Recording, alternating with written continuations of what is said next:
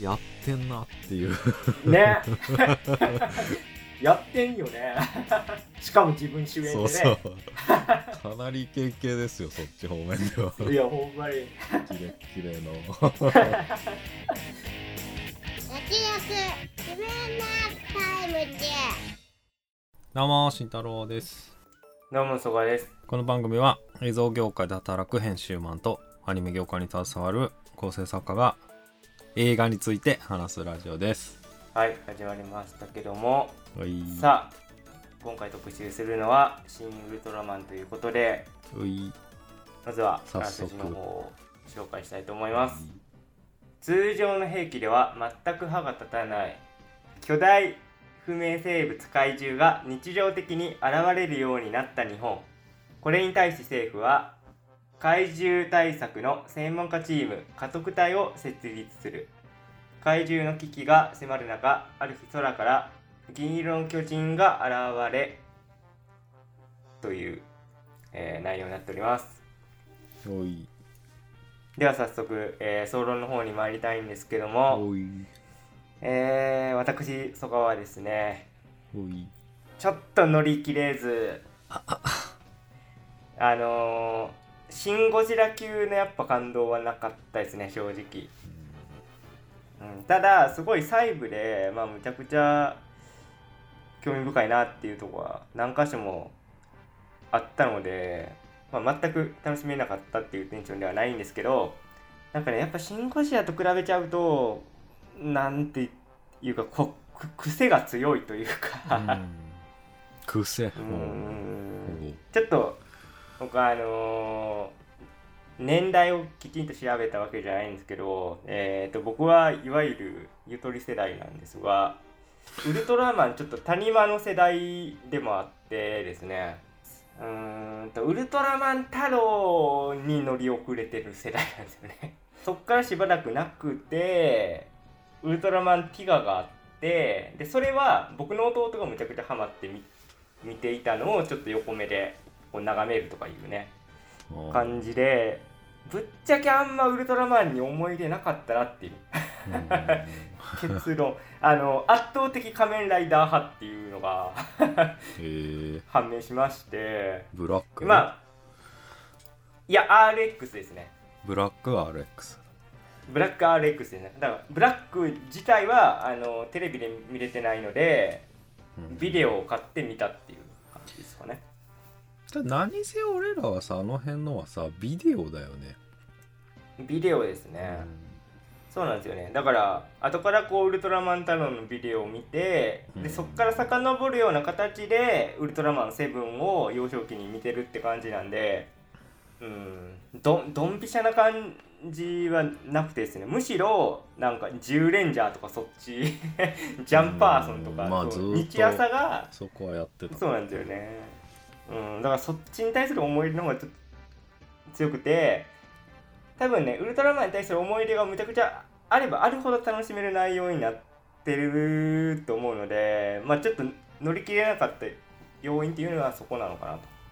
あと、まあそそれでも、まあ全然楽しもうと思ったらいけると思うんですけど、今作の僕僕的には一番重要なテーマってウルトラマンと人間との友情の物語だと思うんですけどなんかね全然伝わってこない。なんでそんな好きになったんだウルトラマンって感じですマジで。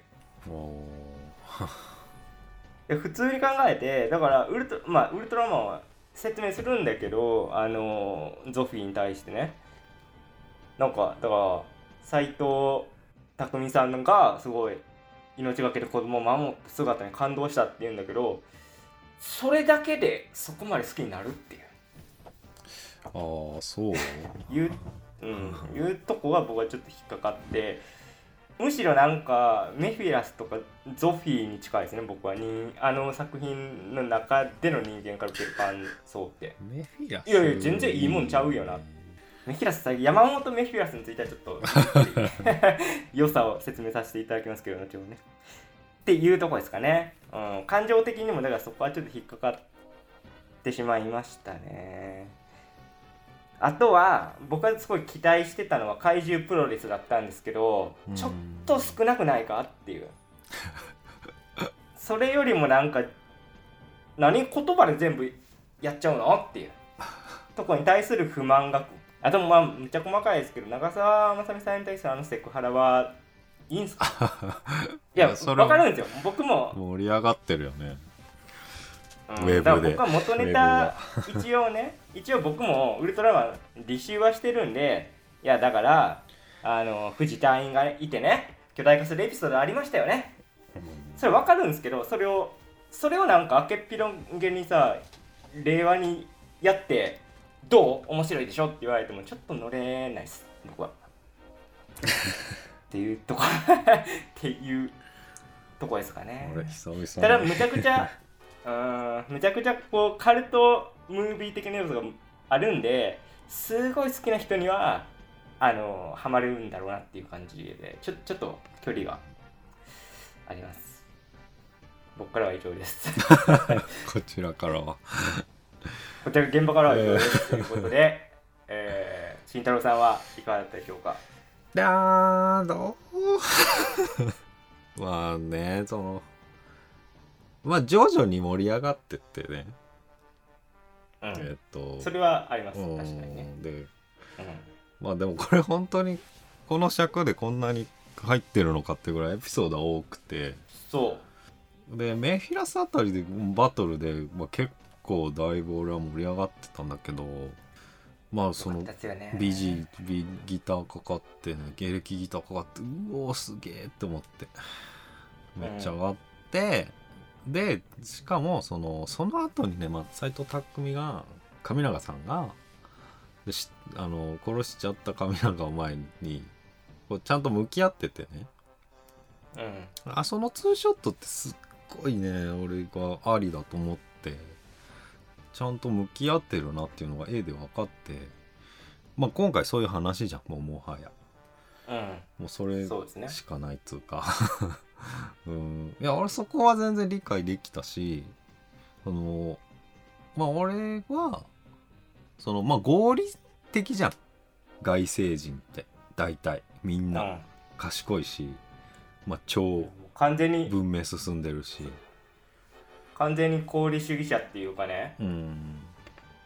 もうそこに関してはまあ補助線があるのでちょっと後ほど、だからこそその非合理な行動に興味を持っちゃったのがリピアだったわけで、まあ、それは全然うん俺は、ああのまあ外星人の変わり者が まあでもよくあるじゃんこういうパターン。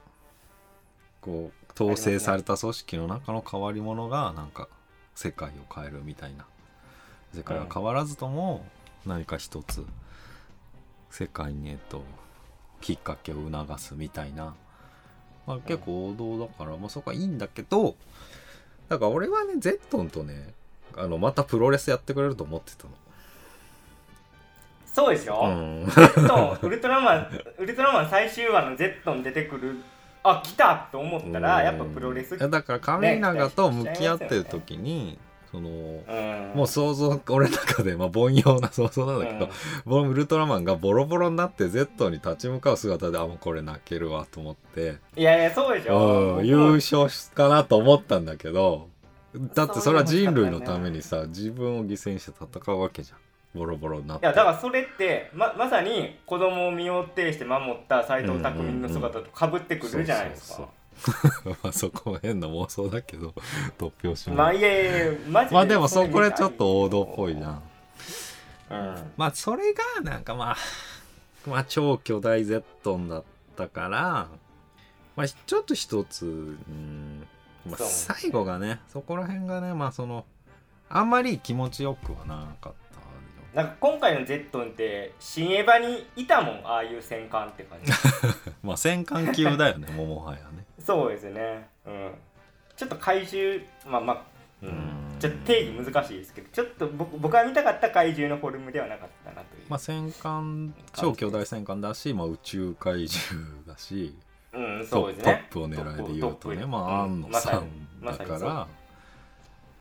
う。ん。まあそのね。あとね理屈考えたんだけど理屈ではわかるの。あのそのうん。ゼットンをなんであんなに巨大でもうあの強くしたかっていうとその非合理性をウルトラマンの行動が非合理なんだよっていうのに説得力を持たせるためにまあそうしたんだよね。っていうのは分かるんだけど まあちょっとあまりにも強すぎて あの釣り合ってはなかったかな。もうちょっと戦ってほしいというか。まあ、あとはディテール。まあでもよいいところいっぱいあってオタクっていうか中二病だなっていうところもいっぱいあって。まあそれは安野さんのあそあのその年でそれできるかっていうのもすごい毎回ワクワクするしうん。その巨匠になってももうもはやこれからの世代は巨匠になってもそこもカバーしていく必要があるんだなっていうまあちょっと恐ろしさを感じる。うんと思いましたね。そうですね。ちょっとまあ「シン・ゴジラ」よりは安野さん好き勝手にやってるなっていうのは伝わってきましたね。まあなんていうか好き勝手っていう言い方よくないな、まあこすう愛が伝わってきましたね、まあそうだね。あんまりこう、うんまあ、縛られてない感じは。うん。まあただね一つあれだよね。監督今回樋口さんだよ。で脚本とか、まあ、演出が安野さんだからまあそこの違いについても結構今 SNS 上では話題で安野さんが監督までやっとけばよかった。とか、うん。まあいろんな意見があります。いや安野さんが監督やったらもっと難解難解っていうかもっとわけわからないやつになってたと思うな。なんかこの感じやと。うん。無理無理まあいいいいんですけどそのだからこれって、まあ、僕は乗れないのはウルトラマンに対する愛が足りないからなんでその僕の大好きな仮面ライダーで安野さんが好きかってやってくれたら最高ってなるんで多分ね。まあでもそれでもその原因はまあでも分かんないよね。ウルトラマンがに思い入れがないからなのか。でもおウルトラマンが好きな人ほど怒ってるパターンもあるから。あそうなんですか、うんうんうん。あまあその年配の方は多いけど まあ僕もそんなウルウルウルトラ Q から詳しいわけじゃないけどさその最初に出てきたウルトラ Q の怪獣が第一使徒的に出てきたじゃん今回さ。うんうん。なんちょっと名前忘れましたけどガメラ的な名前のやつ。シン・ゴジラのゴジラとかが着ぐるみ流用してるやつ、ゴメスね、あそうそうそうそう。ごめんなさいごめんなさいそうそう。あれとかウルウルトラ Q のやつまんま持ってきてるからなんか古参ファンほど元ネタが分かってこうイースターエッグ的に楽しめる作品にはなってると思うけどな。パゴスまではそのダイジェスト冒頭でダイジェスト始まって、いっぱい出てくるはほぼほぼっていうか全部ウルトラ Q なんだよね。から始まってまあウルトラマンもウルトラ Q っていう前段があったっていうのをまあ今回も踏襲してるっていう形だよね。ね。うんうん。あでね。俺ウルトラマンだ。ウルトラマンのはねまあほん俺はでも好きであのビデオをとにかく借りてた。しかも総集編みたいな。バトルの総集編とかあとはいやほとんどねウルトラマンか新しいウルトラマンかあとウルトラマングレートっていうアメリカで作った変わったやつを俺はヘビロテしてて、えー、すごいな。あのあまあそれも総集編だな。まあでも味があってでも外場のデザインとかすごくて、あすごい面白かったし、うん、まあ怪獣が好きだよねでも子供って。いやそうですね。でね興味持ってね1話丸々見るとするじゃん小学生自分で、うん。全然意味わかんないっていうね。むずむずっつって全然戦わねえしっていう そう当時レーザーディスクとか流行っててさそのめちゃめちゃかっこいいジャケットのウルトラマンのレーザーディスクとかでね、まあ、ちょっと見てみたりする。そう見たみたりするんだけど全然怪獣出てこない。っていうパイオニアが思い出は頑張ってた時やな。パイオニアああ確かに。レーザーディスクで。レーザーディスクパイオニアのデッキだよね。うーん僕でもまあ今回そのまあちょっと慎太郎さんとは事前で何かで話した時に小話的に言うたんですけどその「シン・ゴジラ」ってそのポリティカルフィクションじゃないですか、うん。実際日本に怪獣が現れたらどんなうん。ことが起こって社会はどう混乱していくんだろうっていうのはすごいリアリズムうん。を持ってポリティカルフィクションのアプローチでやったところが、まあ、新鮮だったわけじゃないですか。まあ一つのシミュレーションとしてそういう感じでウルトラマンををなんかやるんだとしたらちょっとあんま見たくないかなみたいなうんふうに思ってて個人的には。そこに関してはもう全く違う話になってたんで今回。うんうんうん。そういう感じではなかったね。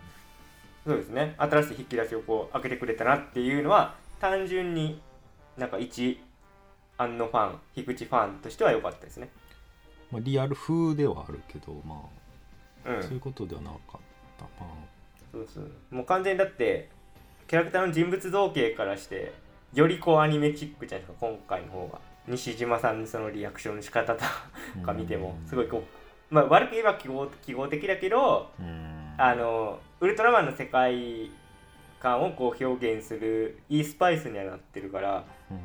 僕はそこは今回ちょっと良かったとこでまあこれはしあの「シン・ゴジラ」の時から言われてるけどそのね長澤まさみのキャラがもうどう考えても美里と飛鳥で早見あかりのキャラがもうどう考えても律子とレイでね、まあ、そこはちょっとオタクのツボを押さえてるからそこは良かったんですけど竹野内豊まあもうもういいっすよね。竹野内豊が出てくるじゃないですか。うん。だからちょっとなんか世界観リンクするのかなみたいなところもちしたあれょっとでもなかっまあね。た、うん、出てきたね。おってなるよね。おってなったからあじゃあなんか仮面ライダーでも竹の内出てくんかなみたいな。とかちょっとね楽しかったですね。もうちょっと意味ある役の方がいいけどね。まあまあま結構出てきたけどそんな。あ まあまあまあファンサービスって感じですよね。うん。だったらもっと少なくてもいいよねあの役柄だったら、うん。まあ。えだからねその大事なとこでね、うん。シン・ゴジラのキャラクターたちの方が好きになれたっていう意見があってね。まあそれはそうかもなと思ったまあ難しいね。僕山本メフィラスは相当好きですけど。なあでもそれそっちはいいんだけどそっちもう怪獣じゃん。でも怪獣枠よそっちはああだ家督そう。隊そうそうそうで見るとねそれは仕方ない。それは仕方ない、もう圧倒的にそうでしょだってうん、圧倒的にそうです、うん。まあだ今回多いからね怪獣とかね。うん。ただ怪獣とかの絡みの中でもうキャラクター出せそうなものなんだけど。いやだからそこなんですよ。ね多分ね情報量が多すぎて、あまあエピソード多いからな。多分ワンクールドラマでできると思うんですよこれ。ね全然いけるじゃんねこれ。むしろそっちが良かったっていう。いや俺はそれ違いじっくり見たかったの。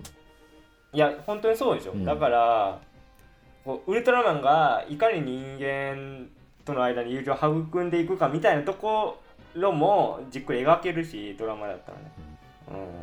うん。なんでちょっとなんか詰め込みすぎなんかなっていう。いやなんか急にこうなんかウウルトラマンと家督隊とのやつとかなんか通過の関係にあれ？いつの間に？みたいな。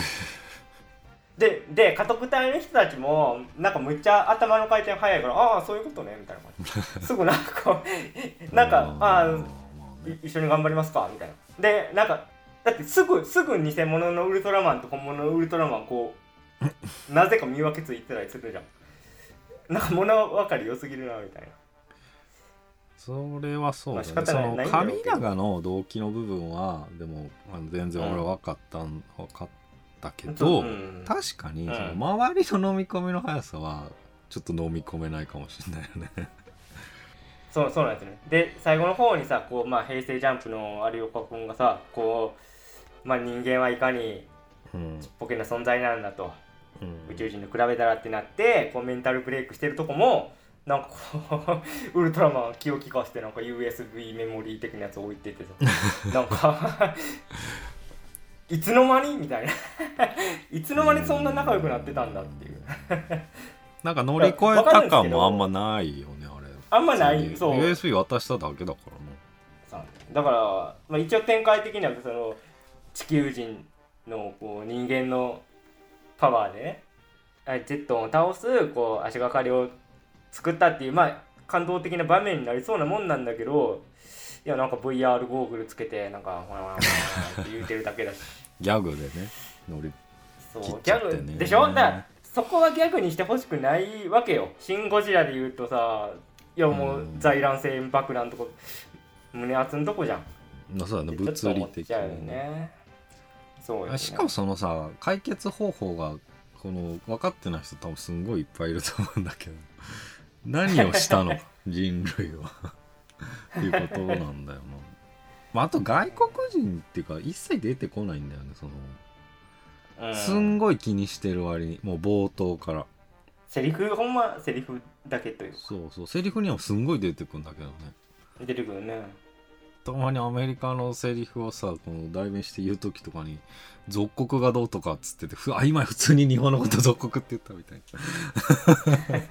とかそういうところでドキドキはしたけどね。いやなんかあアメリカがとか大陸がみたいな。うん覇権国家入れて大変だな。み入れてくんだけどね。そうひ皮肉言うのに本当なんかセリフだけっていうか、それも多分詰め込みすぎたのかな。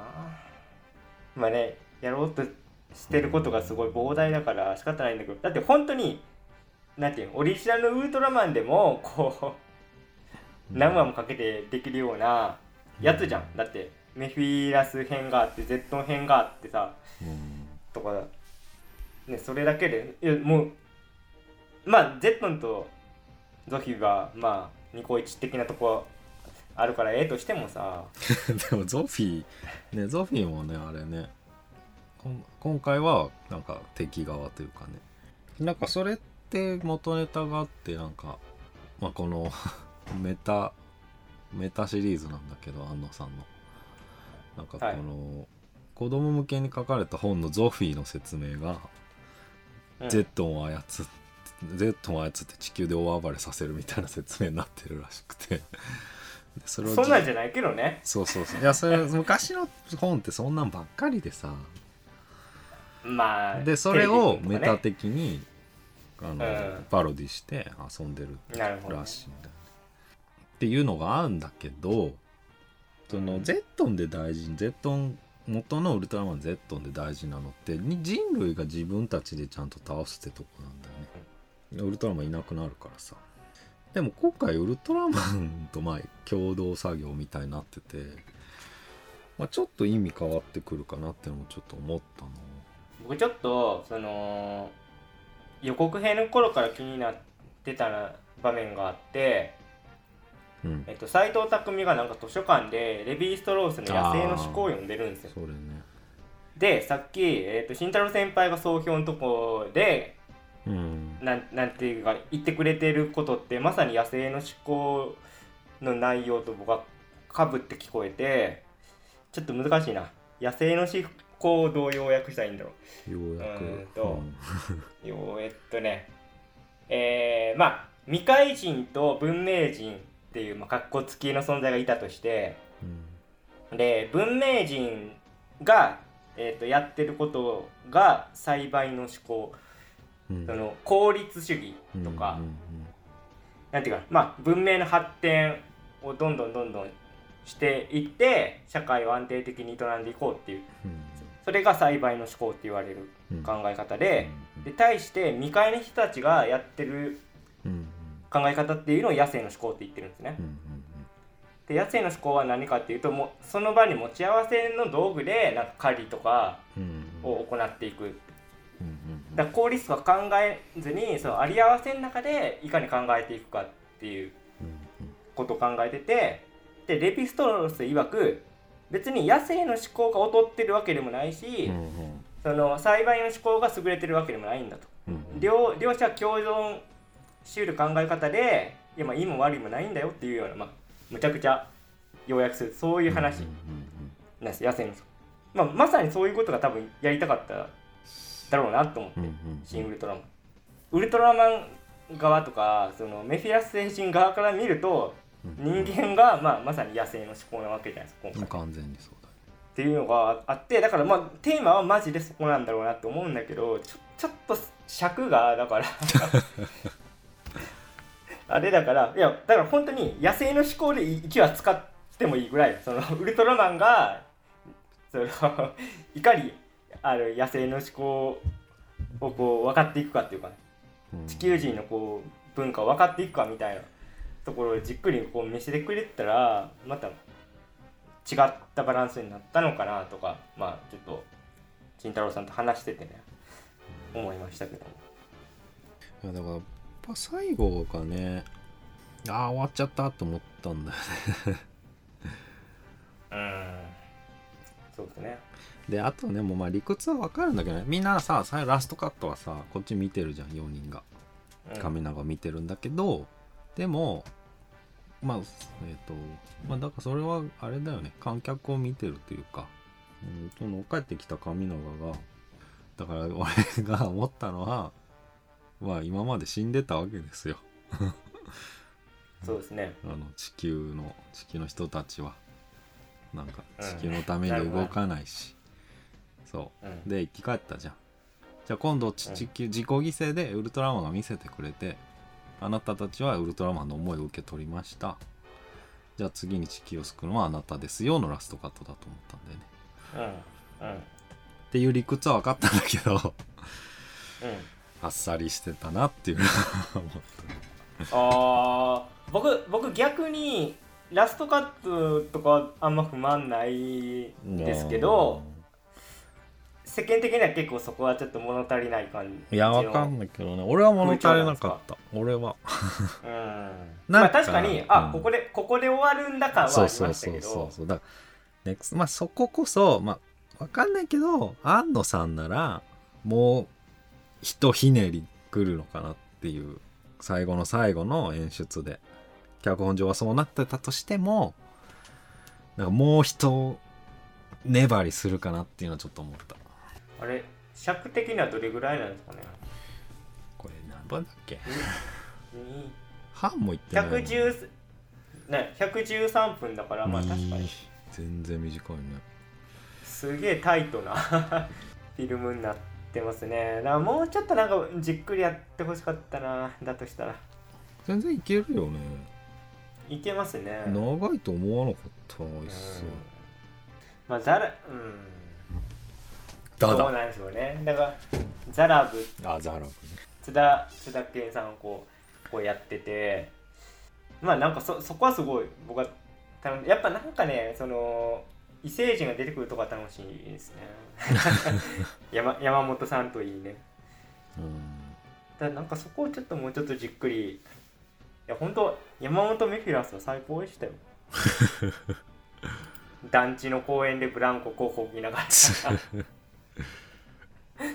まあ結構ギャグもぶっこんできてね。まあでもなんかねほんとハマってたよね。ハマってたうね、ん。あの雰囲気が。山本さんの雰囲気が完璧だったな。異物か感っていうかね。てそうそうそう。うん。絶妙なうさんくささがちょっと人間離れしてる感じ、顔が綺麗すぎるとかね。いやもう本当に。そうそういうとこだよねでもなんか実は一一番人間らしいんじゃないかみたいなとこもあってね。あ だって居酒屋で酒飲んでたりするやん。で大大将お勘定とか言うてるやん、そういうとこがちょっと可愛いじゃん。あれだよね。公園でさなんか囲まれてさ、うん。歌詞を変えようっつってさ。はいはい。まあ、場所変えるぐらいかなと思った。ら本当にその 歌詞を変えようってあの飲み飲み飲んでる時に言うセリフだよねおじさんだね、うん。で本当に飲み屋行くから、ね、そこもギャグになっててね。やたらこう熟語とか慣用句言うてくる私の好きな言葉ですとか,、だからそれは多分そのメフィラス的に人間を理解しようとしてあ一生懸命勉強したんやなっていう。ところがちょっと可愛いじゃないですか。備えあれば憂いなし。うんそうそうそう。だから居酒屋のシーンもねあの、まあ、フード理論になるんだけどあのメフィラス星人は結構パクパク食べててね。そうですね。で神永は全然食べなくてまあ酒だけ飲んでんだけどまあなんかその時のまあ勢いの違いみたいなものが反映されてるのかなと思ったね、うん。メフィラスはもう政府とさもうう交渉まで全然進んでてさまあ裏交渉まで行っててさ全然イケイケガンガンでさ。でウルトラマン勝ったらウルトラマン正体バレてもどんどん窮地に追いやられて。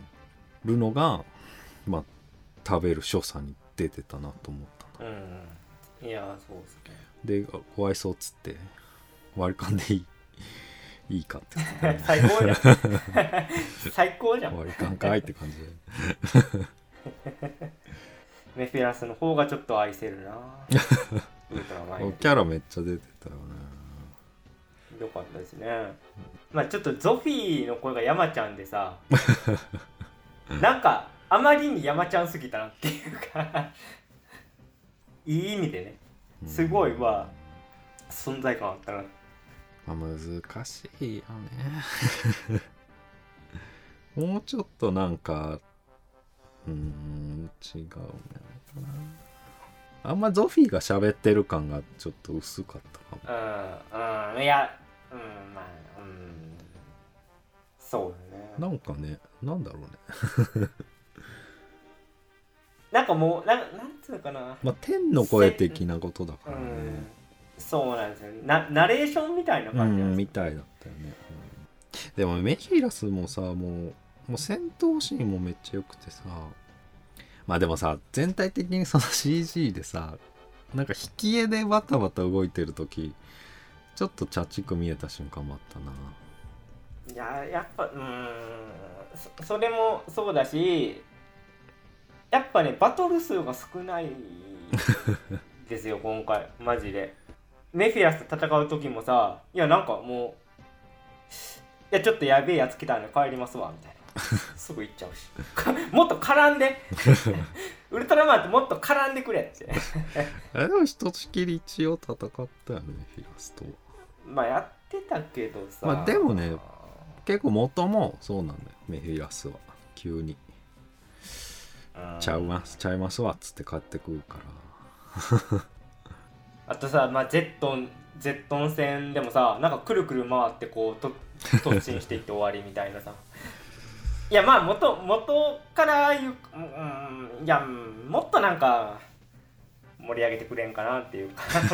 なんかもう単にすっとんきょうに移っちゃうんだよな、まあ、昔のゼットン戦を改善再現しろとは言わないけどさ。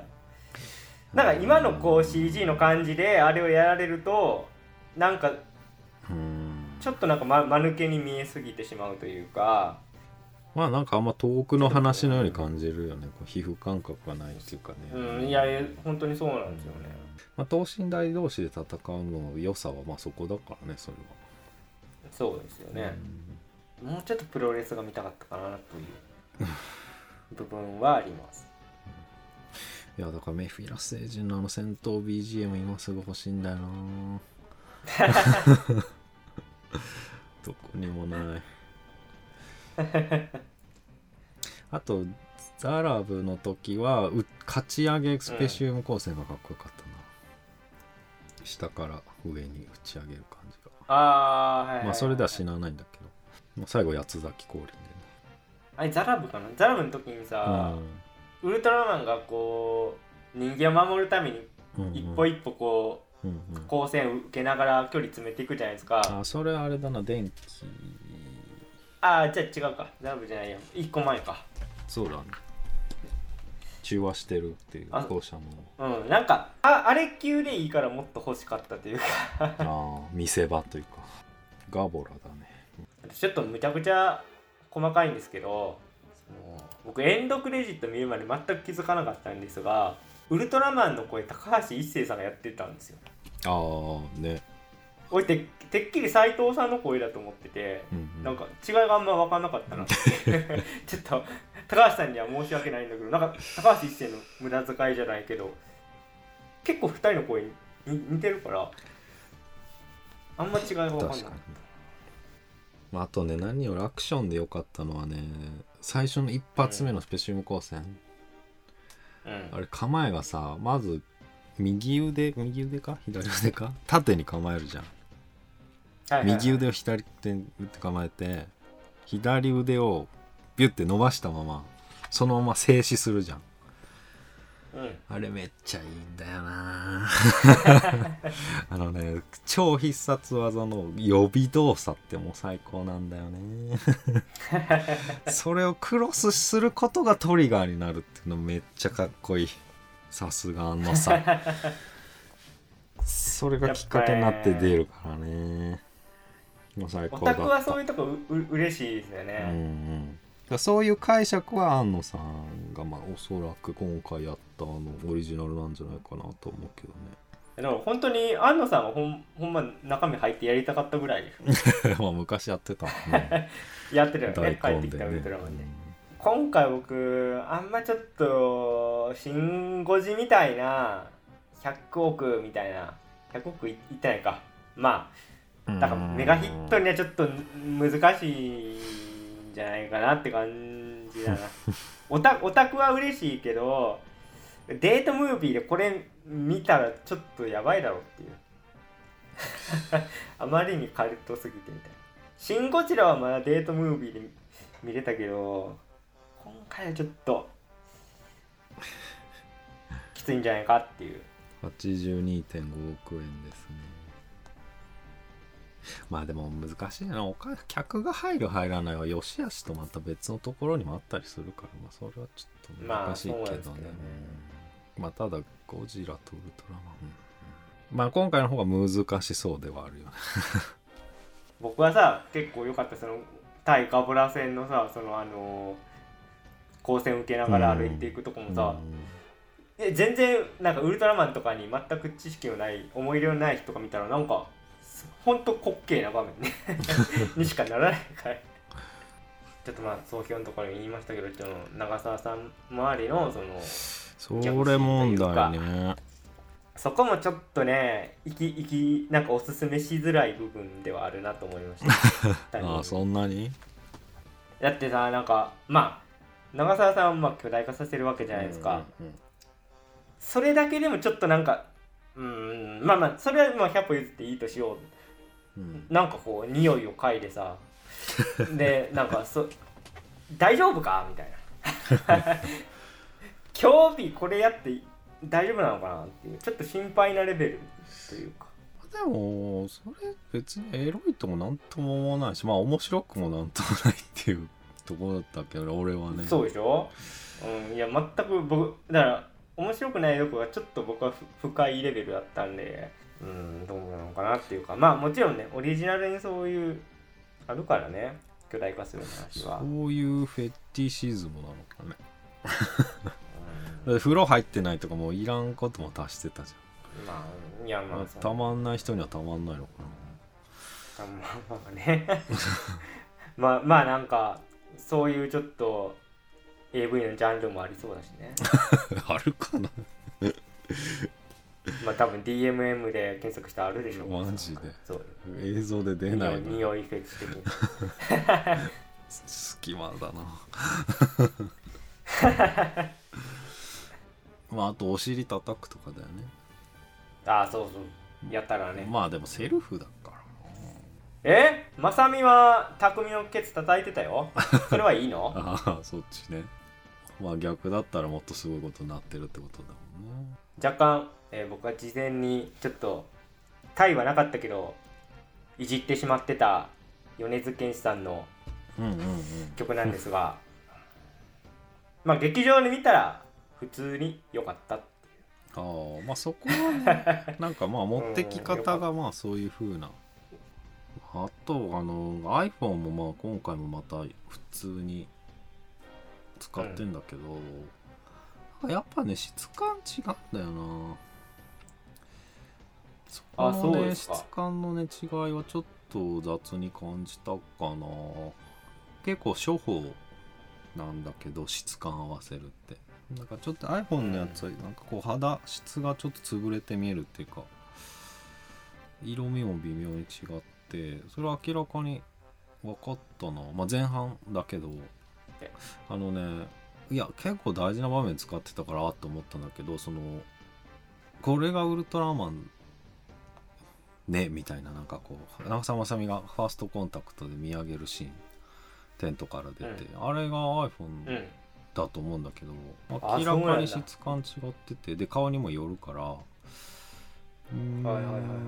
これは効果的なのかどうかってちょっと思っちゃったかな。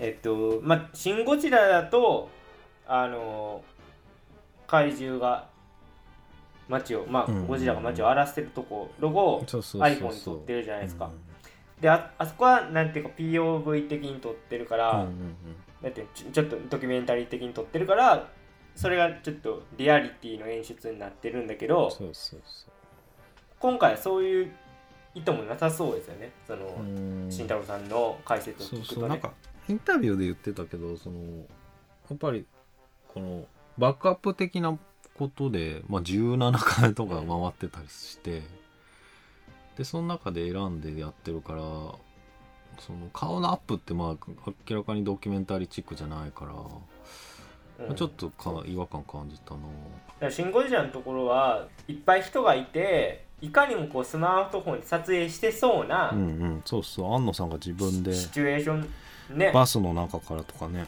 都営バスの中からとか撮っててねそれが臨場眼につながってたんだけど、うんうん今回はなんかそういう場面でもないよね。うん。なんかそれは澤さんの違ったね顔ってことうんまあ、あとあれあのカラータイマーがないだけどさ、まあ、まあまあそれはその成田さんのそのデザインを踏襲してっていうのがあって、まあ、理由はそれなんだけど、あまあ他にももしかしたら隠された意図あるかもしれないけどあのピコンピコンないのはちょっともったいないかなと俺は思っちゃったな。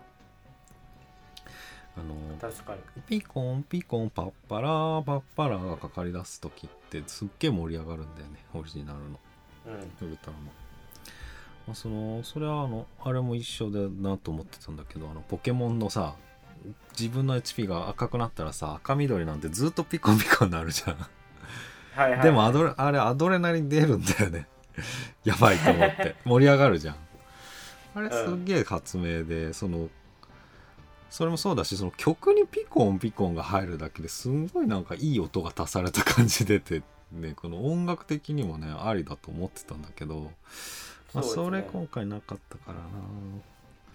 ちょっともったいないかなと思っちゃったな、うんまあでも仮面ライダーの方はあの明らかに線路新エヴァンゲリオンじゃんってカットが入っててねああ、予告編ね、うん公開されましたけども。まあ、確かに今度は監督もやるからないやー、楽しみだな。でもこれはもう、しょうがないから、僕はもう仮面ライダー派なんで。すいませんという。でも初代だからないや、でも初代見てますから、ビデオで。あそう多分ライダーマン以外はほぼほぼライダーマンライダーマン口出てるからってやめてあげてよ。やっぱ子供ってそういうとこ残酷うじゃないですか、ん嫌だったね子供ながら。ちょっとちょっとライダーマンとギリアマゾンもちょっと僕はちあそう。アマゾンかっこいいじゃん。ょっとうん。いやなんかちょっと怪獣みたいなアマゾンの良さを理解できるほど頭のいい子供ではなかった。まあ逆な気もするけどなアマゾン野生だからさ。こ怪獣みたいでかっけえみたいな。頭悪い動機だったかもしれない。まあそうもうでも来年。だからまあそれもあって安野さん監督できなかった説もあるからな。ああなかなんるほどとにかく忙しかったんだって。もううん関わっていけるスケジュールじゃなくて自ら。うん。うん。ちょっと僕はほんまに新仮面ライダーに切り替えていくっていう感じ。に なっちゃいましたね今回は。俺でも全然もう一回見たいけどねメフィラスのとこ。いやいや見たいですよほら僕多分山本さんなんか普通にテレビのバラエティでスーツ着て出てたらちょっとテンション上がる あーって。いう名刺欲しいみたいぐらいっすかね。なはい。はい。じゃあ今日はこの辺で、えー以上脱力。キネマタイムズでした。ありがとうございました。ありがとうございました